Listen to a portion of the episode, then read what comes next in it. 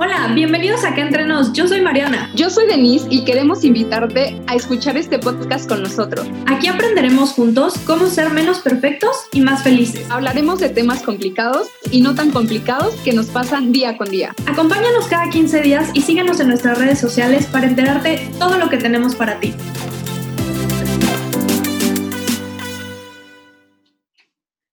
Hola, bienvenidos a Que Entre Nos. Espero todos se encuentren muy bien. En este mes vamos a hablar del tan esperado tema relaciones. Desde que empezamos, la verdad, con este proyecto, nos mandaban mensajes o en persona nos preguntaban cuándo íbamos a tocar este tema, pero pues ya estamos aquí. Que la verdad, si les soy sincera, es que es un tema que tanto a Denise y a nosotros nos mueve un poco y en estos días nos ha sacudido enormemente. Ya sé. Pues miren, el amor es un tema del cual hablamos bastante, pero en realidad no hay una definición como muy establecida. Em, es por ello que es muy importante que nos cuestionemos qué es para nosotros el amor, porque de ahí vamos a tener como pues la elección de pareja. Sí, justo tiene que ver un poco con el tema eh, del que hablábamos el, el mes pasado, que es amor propio, ¿no? Y no podemos dar aquello que no tenemos. Em, la verdad es que creo que les quiero compartir un poco mi definición de amor. Y si les soy bien sincera, todavía no acabo de construirla del todo. No, algo que para mí es el amor es una cuestión em, muy personal, porque todos vivimos el amor de forma distinta. Entonces, eh, no sé cómo poderla construir. O sea, les digo, todavía estoy como tratando de descifrar de qué manera poder poner una definición. Y no sé si a ti te pase, Den, pero como psicóloga, sí de repente me preguntan así como, es que ¿por qué es tan complicado el amor? ¿O por qué esto? ¿O cómo, cómo me definirías tú eh, un, un amor, no? Y yo siempre les digo así como, híjole, pues la definición que le des tú, la realidad, porque también viene de experiencias, de creencias, de historias, y, toda esta definición se va formando con eso de fondo. Entonces, sí está bien difícil y bien cañón poder ponerle una definición, pero bueno, si le tengo que poner algo, sería de verdad un todo. Em, o sea, para mí el amor es un todo, un todo que da, que recibe, que cuida, que protege, em, que obviamente se responsabiliza, que también hay una parte importante de, de, cariño, ¿no? O sea, de afecto. Em, entonces, así sería como yo lo describiría un poco, como un todo en el que sería maravilloso vivir todos, porque si todo lo, lo hacemos desde el amor, pues estaría bien padre, pero eso no pasa. Pues mira, para mí el amor, chole, es que no sé si yo meterlo como en un sentimiento. La verdad es que creo que es más que un sentimiento. Para mí sería como una forma de vida donde estás como en plena conciencia de lo que eres, de las personas, cosas o actividades que te ayudan como a inspirarte a crecer y ese crecimiento poder compartirlo, ¿sabes? Es como algo que te ayuda, pues no sé, como a ser mejor persona. Creo que yo así lo pondría. Y la verdad es que, o sea, podemos tener, por ejemplo, tú y yo que nos conocemos, eh, diferentes conceptos de amor. Y creo que es muy importante que ustedes, los que nos están viendo, se cuestionen qué es el amor para ustedes, cómo lo viven, ya que, como dijiste, Mariana, es como toda nuestra, historia de vida.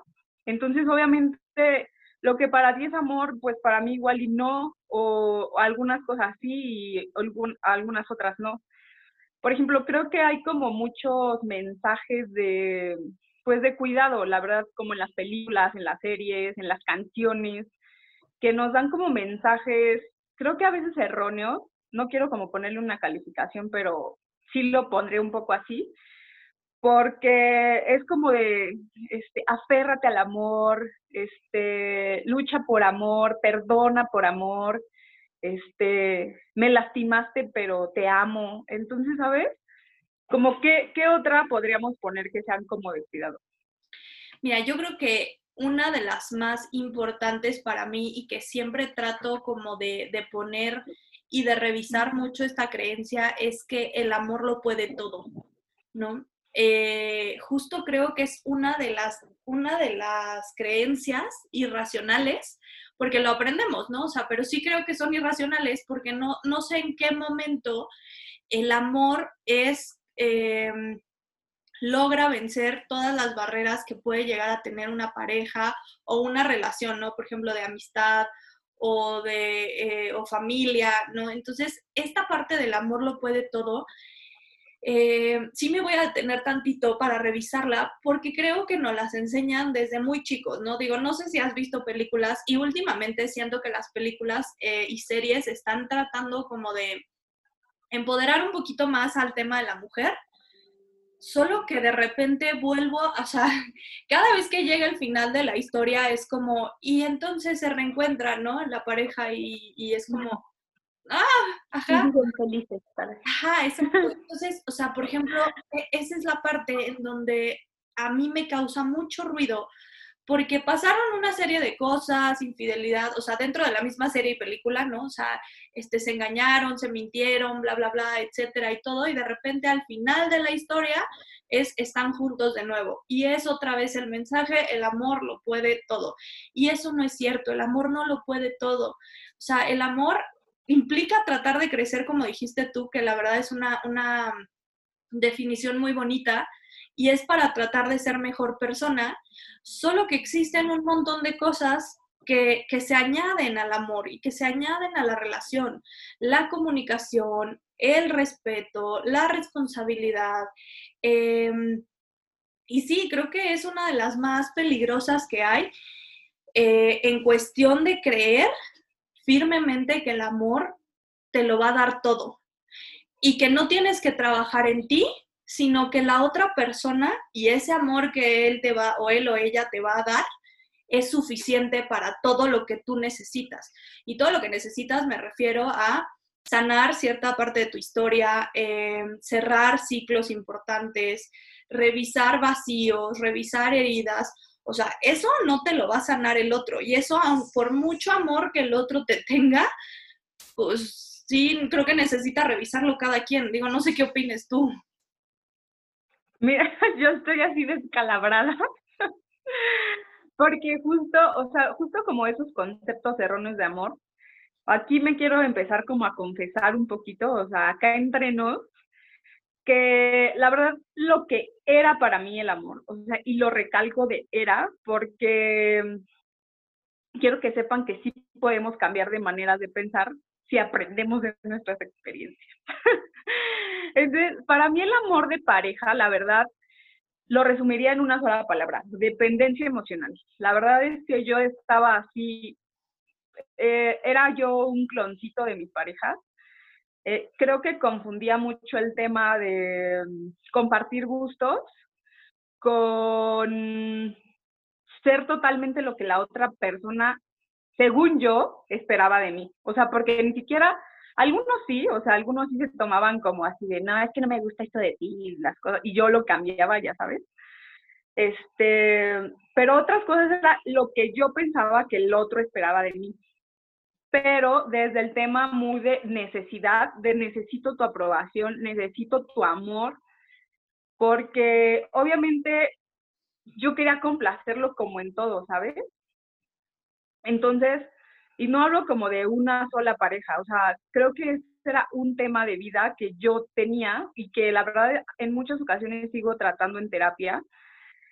Entonces, la pregunta que yo siempre me hacía al finalizar una relación es, ¿por qué siempre me pasa lo mismo? Pero porque mis patrones eran exactamente los mismos, aunque yo anduviera con otro tipo de hombres, ¿sabes? O sea, como que tuve algunos tipos de parejas. Entonces, mis relaciones no resultaban como del todo sanas. Vamos a, vamos a evitar decir nombres, ¿no? Este, pero... pero como el que no debe de ser nombrado. Exacto. Harry Potter. No, vamos a evitar nombres por, por, su, por susceptibilidades, ¿no? Pero también es parte de nuestra historia. Y la verdad es que aquí con, con esto que, que, dices de tu experiencia y con esto que cuentas, a mí me gustaría también poner la, mi parte, ¿no? Que es, eh, tú lo defines como era dependencia emocional, yo te puedo decir que para mí era una falta de límites, ¿no? O sea, era una cuestión permisiva. ¿Y a qué me refiero con permisiva? Yo siempre tenía como la idea de que, em, ¿cómo ponerlo? Me creé una imagen de la novia buena onda, de la novia perfecta, de la novia que no dice nada, que no se queja, que todo está bien. Eh, si querías salir con tus amigos, adelante, vete. Si te quieres ir tres semanas a quién sabe dónde también. Si no me quieres hablar, no importa, ¿no? O sea, yo aquí te espero. Em, porque yo soy la linda y yo soy la buena onda y yo soy la, la no loca, la no exagerada, la no intensa, em, la que controla y puede como eh, reprimir muy bien sus emociones y no ponerlas en la relación, ¿no? O sea, yo lidio con mis cosas, ¿no? O sea, yo era mucho como esta parte de yo me hago responsable de lo mío, pero también me hacía responsable de lo del otro. Y todavía hoy por hoy me sigue pasando.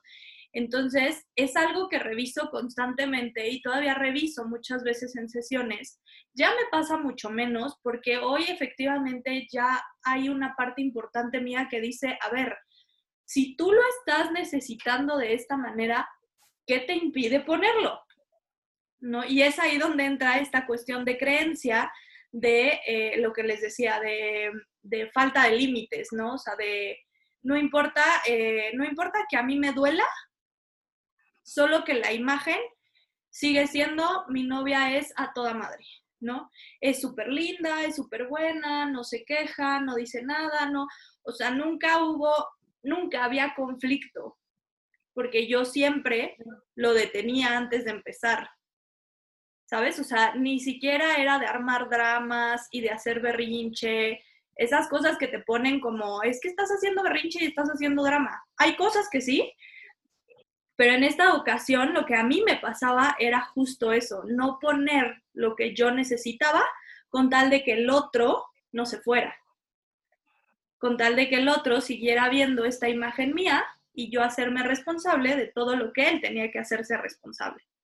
Entonces, sí creo que es un tema bien importante a revisar. Te digo, hoy por hoy lo reviso en sesiones y parte de lo que he visto en mi historia es justo esto, el amor no es suficiente para muchas cosas. Se necesita atención, comunicación, respeto, em, llegar a acuerdos, ¿no? Que es súper importante. Em, y sobre todo sanar muchas cosas internas antes de poder ponerte emocionalmente con alguien. Pero justo lo decías hace ratito, como esta parte del amor propio, siempre pensamos que nos falta algo, ¿no? Es como de, ay, me falta porque pues no tengo novio o no sé qué. Cuando el amor, o sea, empieza por uno. No podemos pedir, creo que eh, hace rato cuando decías ponerlo, para las personas es como saber pedir lo que necesitamos. Y eso no nos hace ni, es que no sé cómo ponerlo. O sea... Ni buenas ni malas. Exacto, sí, sí, sí. O sea, como no dejar de lado el ser tú, ¿sabes? Sí, justo, y creo que, te digo, sí tiene que ver con un tema de amor propio, obviamente, que como decíamos en un inicio, no podemos dar lo que nosotros no tenemos y no sanamos. Eh, eso es una realidad. Entonces, eh, sí tiene que ver con empezar a sanarte y empezar a trabajar con el proceso que tú tienes. Que ojo, aquí es bien importante también decirle a la gente que no porque vayan a cinco sesiones de terapia ya van a o sea, ya van a tener sanado ese proceso. También el proceso de sanación involucra estar en pareja. O sea, no sé cómo, cómo explicar esto del todo, pero ¿cómo puedes experimentar que ya sanaste si no te animas a tener pareja hasta que ya estés sanado? ¿sabes? O sea, es como muy irónico el hecho de querer experimentar algo, pero no hacerlo porque no estás listo. No sé qué opines. con eso. Justo, o sea, justo lo que dices es como, como a veces es muy, muy aceptable, aunque creo que no está muy bien visto cuando no estás como emocionalmente, no, ¿cómo se dice? Como emocionalmente dispuesto. Ajá. estás emocionalmente indispuesto, ¿no? Exacto. O sea, creo que eso está como bien visto porque fíjate que yo estuve tres años soltera después de una relación muy tóxica. este, y la verdad es que yo no podía, o sea, como tú dices, necesitaba sanar muchas cosas en mí, o sea, ni siquiera era, no tenía que ver tanto con la otra persona, sino que la otra persona era el espejo donde yo tenía que sanar muchas cosas que no tenía resueltas desde hace muchos años. Y obviamente pues se manifestaron en una relación como muy intensa y muy tóxica, a la cual, o sea, de la cual aprendí bastante y que yo dije, en tres años no quiero saber nada del amor, o sea, del amor en pareja, ¿sabes? Era como, no estoy lista, mis historias se han repetido constantemente, algo estoy haciendo mal, porque ni siquiera ando con el mismo tipo de hombres. O sea, y entonces desde ahí, desde mi responsabilidad de, de asumir que algo yo estaba haciendo mal, no es que la otra persona, digo, la verdad es que anteriormente eh, mi, mi, mi, hombre, el, hombre que a mí me gustaba, eran como muy patanes, ¿sabes? O sea, eran como el chico malo, eh, o sea, como, como que le apostaba a eso, pero porque yo sabía que en algún momento ellos iban a tocar mi herida de abandono. O sea, yo me ponía, yo solita me ponía en lugares donde sabía que iba a salir destrozada, que iba a salir rota, así desmadrada, pero ante el mundo y ante mis amigos, mi familia y ante mí misma, yo era la víctima. O sea, era como de, ay, pobrecita, hizo todo por su relación y no funcionó, qué mal hombre, ¿sabes? Y entonces eso me hacía sentir, me hace sentir bien, me, me hacía sentir que valía más, como darlo todo, aunque me hicieran añicos la vida o aunque me destrozaran el, el autoestima, pero yo solita me ponía, o sea, yo buscaba a esas personas que sabía que lo iban a lograr, ¿sabes? Entonces, mi pregunta de, ¿por qué siempre te pasa lo mismo? Era porque siempre buscaba que me sucediera lo mismo. O sea, no era como otra cosa de que la vida quiere que yo sufra para siempre. No, o sea, era mi responsabilidad, mi elección de estar con esas personas, hasta que dije, a ver, stop, necesito tiempo para saber qué tipo de persona quiero. Y pues ya no quería sufrir y ya no quería sentirme la super víctima, obviamente me salía bien así más que a Talía, güey, en todas las novelas, pero, pero en vez de sentir, o sea, la apariencia era de que, ay, pobrecita, güey, pero por dentro me sentía muy rota, o sea, no me aportaba nada, me sentía destruida, o sea, me veía al espejo y decía, güey, qué pedo, o sea, no, no, no tenía como valía como persona, o sea, es algo que ahorita ya lo digo después de un proceso muy sufrido. La neta es que le he trabajado bastante en ese tema. Sí, cuando, cuando tú dices esto, la verdad es que a mí me, me, pues sí, también siendo una pedrada, ¿no? O sea, me identifico mucho en muchas cosas. Creo que también en algún capítulo ya dijimos esto, pero eh, cuando tú y yo nos conocimos en el instituto, muchas de las historias que contábamos era como, sí, yo ah, también, o sea, eh, nos identificamos mucho como en esa parte de historias, ¿no? Entonces, eh, ahorita que lo pones, justo lo que me pasa es... darme cuenta que debemos, que, necesitamos más bien conocernos muy bien para saber cuáles son nuestros límites y saber qué necesitamos también de una pareja.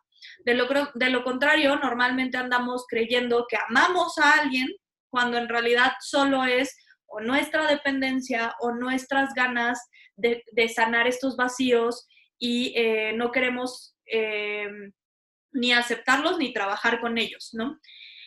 También algo que, creo que es importante tocar aquí es esto que dice sobre estar emocionalmente indispuestos. Estar emocionalmente indispuestos no es malo, ¿no? O sea, también es algo que, me pasa mucho y escucho mucho de la gente, estos patrones de, eh, no estuve ni tres meses sola y ya tengo otra pareja, ¿no? O solo. Este, y estoy como constantemente saltando de pareja en pareja. Y de repente me, me, pongo a pensar en esto de emocionalmente indispuestos y digo, sí, claro, a la gente no nos gusta darnos cuenta que no podemos estar emocionalmente dispuestos para el otro, porque además culturalmente eso no está padre. ¿no? O sea, tú tienes que ser alegre, divertido, eh, ya tienes que tener una presencia sana en el mundo. O sea, el hecho de que tú digas que estás trabajando en ti mismo o que estás teniendo un proceso de sanación está muy mal visto. Ya ahorita menos que antes. Pero sí, sí lo notaba como de, de esta parte de no, de no darnos cuenta que estábamos en un proceso de sanación. Y también es importantísimo decirle al otro eso. O sea, ¿sabes qué? Encontré una persona con la que quiero estar, pero en este momento no puedo estar porque estoy emocionalmente indispuesto. Y se vale decirlo. Es también responsabilizarte de lo que te toca. Eh, no podemos ir por la vida, ¿no? Eh, aunque suene como un poquito como imposición, eh, pero en verdad nos tenemos que hacer responsables y tomar decisiones cuando nos sentimos rotos, tal como lo pones.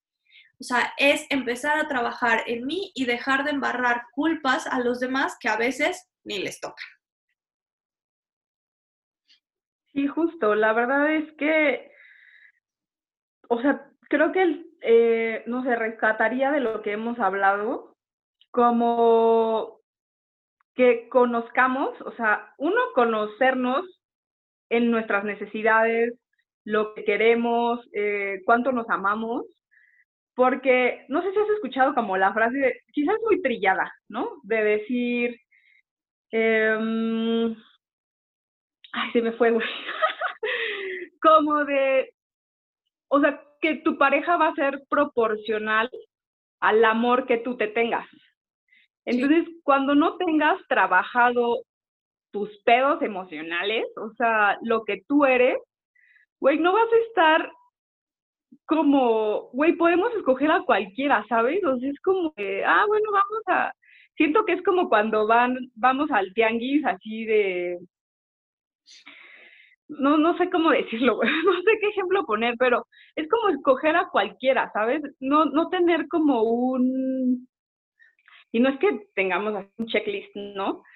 Pero tú debes saber qué sí y qué no quieres, o sea, es como, estás en todo tu derecho de, de exigir y de decir, güey, esto sí quiero y esto no quiero, o sea, porque, mira, he escuchado cuando dicen, no, pues es que yo quiero una pareja, este, que, que esté como económicamente estable, y, y a veces lo, lo ponen como, ay, güey, qué interesada, y es como, güey, ¿por qué voy a pasar como necesidades o no sé? ¿Sabes? Entonces hay cosas que están como bien vistas, mal vistas, eso que decías como de estar emocionalmente indispuestos, no sé si te pasó, pero yo sé que sí te ha pasado. Este, ya me estás planeando, oye. Pero es que cuando, cuando estuve mucho tiempo soltera, ¿sabes? Me llegaban como a decir de, güey, se te va a ir el tren, güey, ya tienes 30 y no tienes novio, este, tan bonita y sin novio, güey, eso que eres psicóloga, y es como de, güey, no mames, es como si yo le diga, o sea, como si yo le dijera, perdóname, este, güey, pues eso que tu mamá tomó ácido fólico, ¿no? O sea, es como, güey, no mames. O sea, eso no tiene nada que ver. Yo, la verdad, no quería estar con nadie. Sentía que si yo empezaba a, tener una relación con alguien, la iba a súper embarrar, porque yo venía muy lastimada, muy herida, y, o sea, déjate tú por la otra persona, o sea, por mí misma, o sea, por ponerme en situaciones que me hacían mucho daño. Justamente, creo que este sí, ¿no? Sí, también he recibido ese tipo de mensajes constantemente.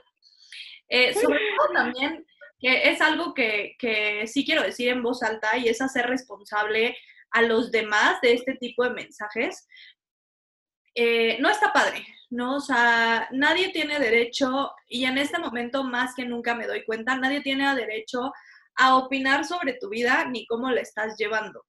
Entonces, sé que lo hacen con la mejor intención, ¿no? Y sé que lo hacen porque te quieren, porque te cuidan, solo que esa no es ni la mejor intención ni lo que yo necesito, o sea, no me estás preguntando qué necesito, solo estás poniendo una opinión tuya en base o con base a tu historia y a tu, a tu realidad, ¿no? Entonces, aguas nada más con esos mensajes porque muchas veces lo que sucede es que eh, logran entrar a las personas, como en este caso había, había momentos en los que esos mensajes lograron entrar en mí y lo que me pasó fue que empecé a tomar malas decisiones por no quedarme sola, porque ya se me va a ir el tren. Y entonces, como dices, o sea, es, pasaba alguien enfrente de mí y era como este, ¿no? Y, y, entonces empiezas a tomar este tipo de decisiones eh, intensas eh, y espontáneas y no, y no conscientes solamente por este tipo de mensajes que te van llegando de la sociedad en general, ¿no? Em, la verdad es que he salido con personas que pues prácticamente ni me interesaban tanto. He salido con personas nada más por pasar el rato, por estar bien, que no me aportaban ni siquiera algo para sanarme o para crear esta, esta emocionalidad de la que estamos hablando. O sea, no me, no me llenaban esos vacíos porque tampoco estaba trabajando en mis vacíos, ¿no? Entonces decidí que con todo lo que esto implica, eh, sí me iba a poner un rato sola. Y en realidad he estado cinco años, seis años soltera. Eh, no he tenido Em, a ninguna persona fija o ninguna relación concreta, pero me di cuenta que justamente era esta parte de eh, crear conciencia, de sanarme, de poder estar sana y emocionalmente disponible para el otro. Entonces, sí, sí creo que es importantísimo darnos cuenta de esto antes de seguir cometiendo estas... Eh, pues irresponsabilidades también de nosotros mismos y seguir cayendo en estos círculos tóxicos, eh, como la gente los llama, ¿no? Eh, de seguir cayendo como en estos círculos tóxicos sin poner límites, sin responsabilizarnos, sin estar emocionalmente disponibles, solamente hacerlo de manera inconsciente y en piloto automático. Güey, y está bien bonito como escucharlo o sea, como escuchar a una persona desde su plena conciencia de decir, güey, no quiero, no quiero estar como con alguien o no estoy eh, ahorita emocionalmente dispuesta a compartir algo con alguien porque estoy trabajando en mí. O sea, se escucha bien chido, la verdad casi no lo escuchas, porque como dices, todos van en piloto automático y no sé, es como, ¿sabes? Creo que eso es un acto de amor hacia el otro. O sea, como pensar de, güey, no te voy a lastimar porque no estoy quizá en el lugar donde tú quisieras estar. Y ahorita que decías, es como, no he tenido parejas como muy, o sea, como estables o como fijas. Eso también está súper válido, como de, tampoco es de que te cierres completamente al amor y de decir, bueno, eh, me interesa este chico, puedo salir con él y conocerlo, no es que ya te, o sea, como que a fuerza con el que salimos ya nos están casando, ¿sabes? O sea, es como de, güey, no aguanta, o sea, quiero salir con él y conocerlo, quizás solo me gusta físicamente y eso es súper válido. O sea, pero creo que debes de ser muy honesto, güey, tanto contigo como con la otra persona. Es como, güey, solo me gustas, o sea, igual y si ya se da algo chido, pues qué bueno. Y, y si no, pues tampoco está bonito jugar con las personas, o sea, la verdad siempre creo que es la mejor opción. no sé qué eh, justamente eh, eh, eso está padre, ¿no? O sea, empezar a poner las cosas honestamente y decir, ¿sabes qué? A mí me está pasando esto, me gustas, vamos a intentarlo, porque también era parte de lo que te decía hace rato. O sea, ¿cómo puedo saber si ya sané, ¿no? O si ya hago las cosas distintas desde la conciencia, si sigo no teniendo pareja, No sé si me explico ahí, pero es como, a ver, si yo me niego a la posibilidad del amor y si yo me niego a la posibilidad de pareja y si yo me niego rotundamente a tener a alguien en mi vida porque antes tengo que sanar y porque me han dicho que tengo que sanar, porque también es una cultura y ahorita más está explotando como esta parte de, trabajar en uno mismo, de sanar, etcétera. Eh, no nos damos la oportunidad de poder darnos cuenta si realmente estamos sanando o no. Porque solamente en la interacción con el otro sea, solamente en el encuentro con el otro te vas a dar cuenta si sanaste o no sanaste, ¿no? Y si no sanaste, te toca seguirlo trabajando. Pero solamente es ahí, o sea, no es como en soledad contigo, este, en tu casa, soltera, no, no. O sea, tienes que tener una interacción y un encuentro con el otro para poder entender si tienes todavía cosas que sanar o no. No sé cómo lo veas, pero creo que es algo básico. Y justo sería como el ensayo y error, ¿no? O sea, es como, o sea, ir, ir acercándote tantito, es como quizás como cuando aprendes a nadar, güey, y primero dices, ay, me ahogué y sentí feo y me arrastró la ola y cosas así. Y entonces, o sea, ya fuiste a clases, bla, bla, bla, entonces es ahora como de, bueno, pues voy a intentar otra vez meterme al mar o a la alberca, a ver qué tal me sale ahora, ¿no? Entonces, creo que es mucha parte de esa valentía de, y esa confianza en uno mismo de, bueno, pues me toca vivir otra experiencia, ¿sabes? Entonces, para mí, o sea, como para ir cerrando y recapitulando lo que hemos hablado, creo que el amor es una decisión, o sea, es un trabajo diario.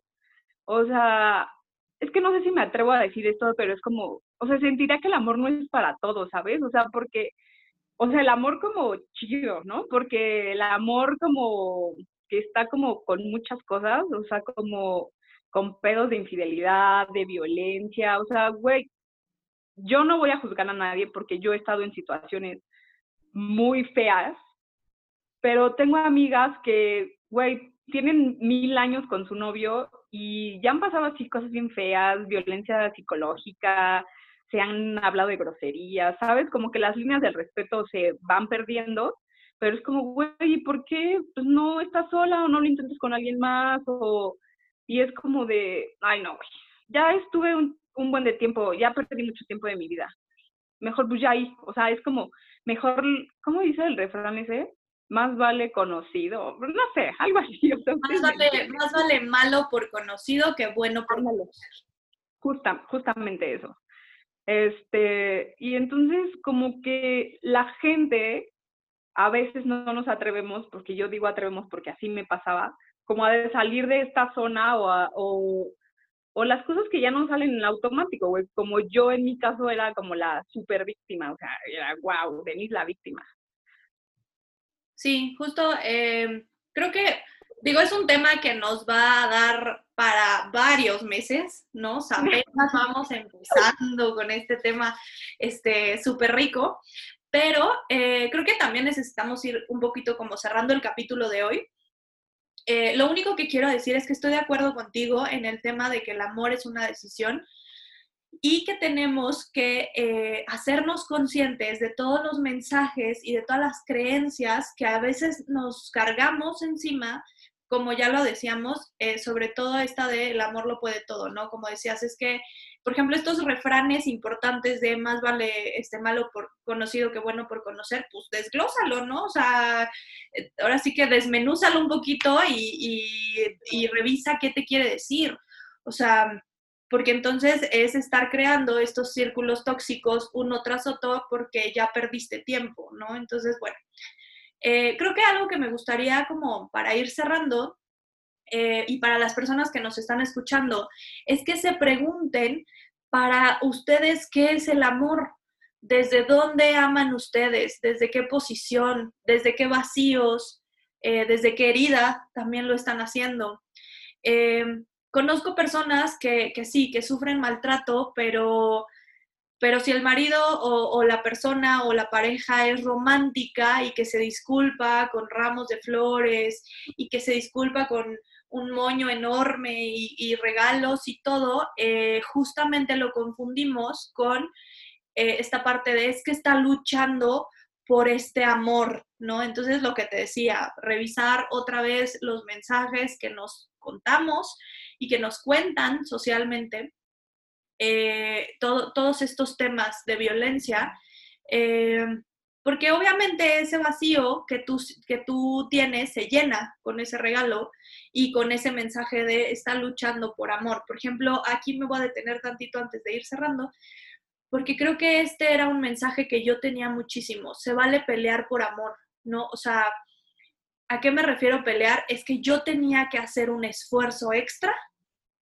por mantener mis relaciones, ¿no? O sea, era como, es que si no luchas por amor, pues la relación no vale. Y de repente me empecé a cuestionar y dije, neta, tengo que estar todo el tiempo luchando conmigo, con el otro, con todos por amor más allá de dejar que las cosas eh, se den, que se den de manera bonita, que, surjan de manera espontánea, que el encuentro con el otro sea satisfactorio. No, o sea, tenía que pelear con todo el mundo y la verdad es que sí llega un punto en donde dices, ay, qué hueva. O sea, sí, sí llega un punto. Y justo hace rato cuando decías de cuando nos conocimos en el instituto y así, o sea, de que sabemos cosas de la otra, yo la verdad es que he visto tu transformación y, y lo que me hace como muy feliz es saber que lo lograste o lo estás trabajando desde ti, ¿sabes? O sea, no fue como de, no, es que el otro, o encontrar al príncipe azul, o cambiar de novio. Entonces, todo esto me da como mucha satisfacción ver que no estás en el mismo lugar y que la verdad al mismo tiempo yo me veo y que tampoco estoy en el mismo lugar y eso me hace sentir como súper, o sea, como súper rico esas experiencias que tuve que haber pasado, porque a fuerza las tuve que haber pasado si yo quería crecer como persona. Y pondría así como el amor para mí o lo que tiene que tener una relación esencial para mí en este momento, o sea, eh, siendo la Denise que hoy soy, es como respeto, em, flexibilidad, porque obviamente el amor es como de acuerdo, o sea, no es todo rosa, como el amor propio no lo es, es trabajo, trabajo constante en uno y en acuerdos con el otro, porque es muy diferente a llegar a acuerdos y ceder en algunas cosas que imponer y chantajear. Entonces, fíjense muy bien desde dónde están amando ustedes, porque es súper fácil chantajear, güey, mira, somos maestros en eso, ¿sabes? Pero no es nada fácil decir, bueno, sí me equivoqué, sí, este es mi tema, sí, la verdad tengo miedo a, a que me dejen, tengo miedo a salir lastimada en una relación, y créanme que a veces vale la pena correr ese riesgo. Completamente, estoy de acuerdo contigo. Y pues al final no es juicio, ¿no? O sea, solo nos gustaría que en verdad eh, la gente que nos escucha y ustedes que nos están escuchando y que nos están viendo, pudieran empezar a reflexionar acerca de esto. ¿Qué es el amor? ¿Desde dónde estoy amando? cómo tengo todos, desde dónde vienen todas estas ideas y creencias sobre el amor y empezar como a desmenuzar, como les decía, todas estas ideas y creencias que tenemos con respecto al amor. Entonces, eh, pues les digo, va a, va a ser un tema de varios meses y aquí nos seguiremos viendo en otros episodios y capítulos para seguir hablando del amor, tanto romántico como de familia, como de hermanos, como de amigos, como a ver qué se nos ocurre. Gracias, Denis. La verdad es que siempre es un placer platicar contigo. Gracias, Mariana, y muchas gracias a los que nos escucharon y a los que se van incorporando. No olviden que estamos en redes sociales eh, como arroba acá, acá entre guion bajo nos, siempre se me olvida. Eh, estamos en Facebook, en Instagram y nos puedes escuchar en Spotify, en iTunes eh, y en varias plataformas. Entonces no olviden seguirnos y recuerden que todo queda acá entre nos.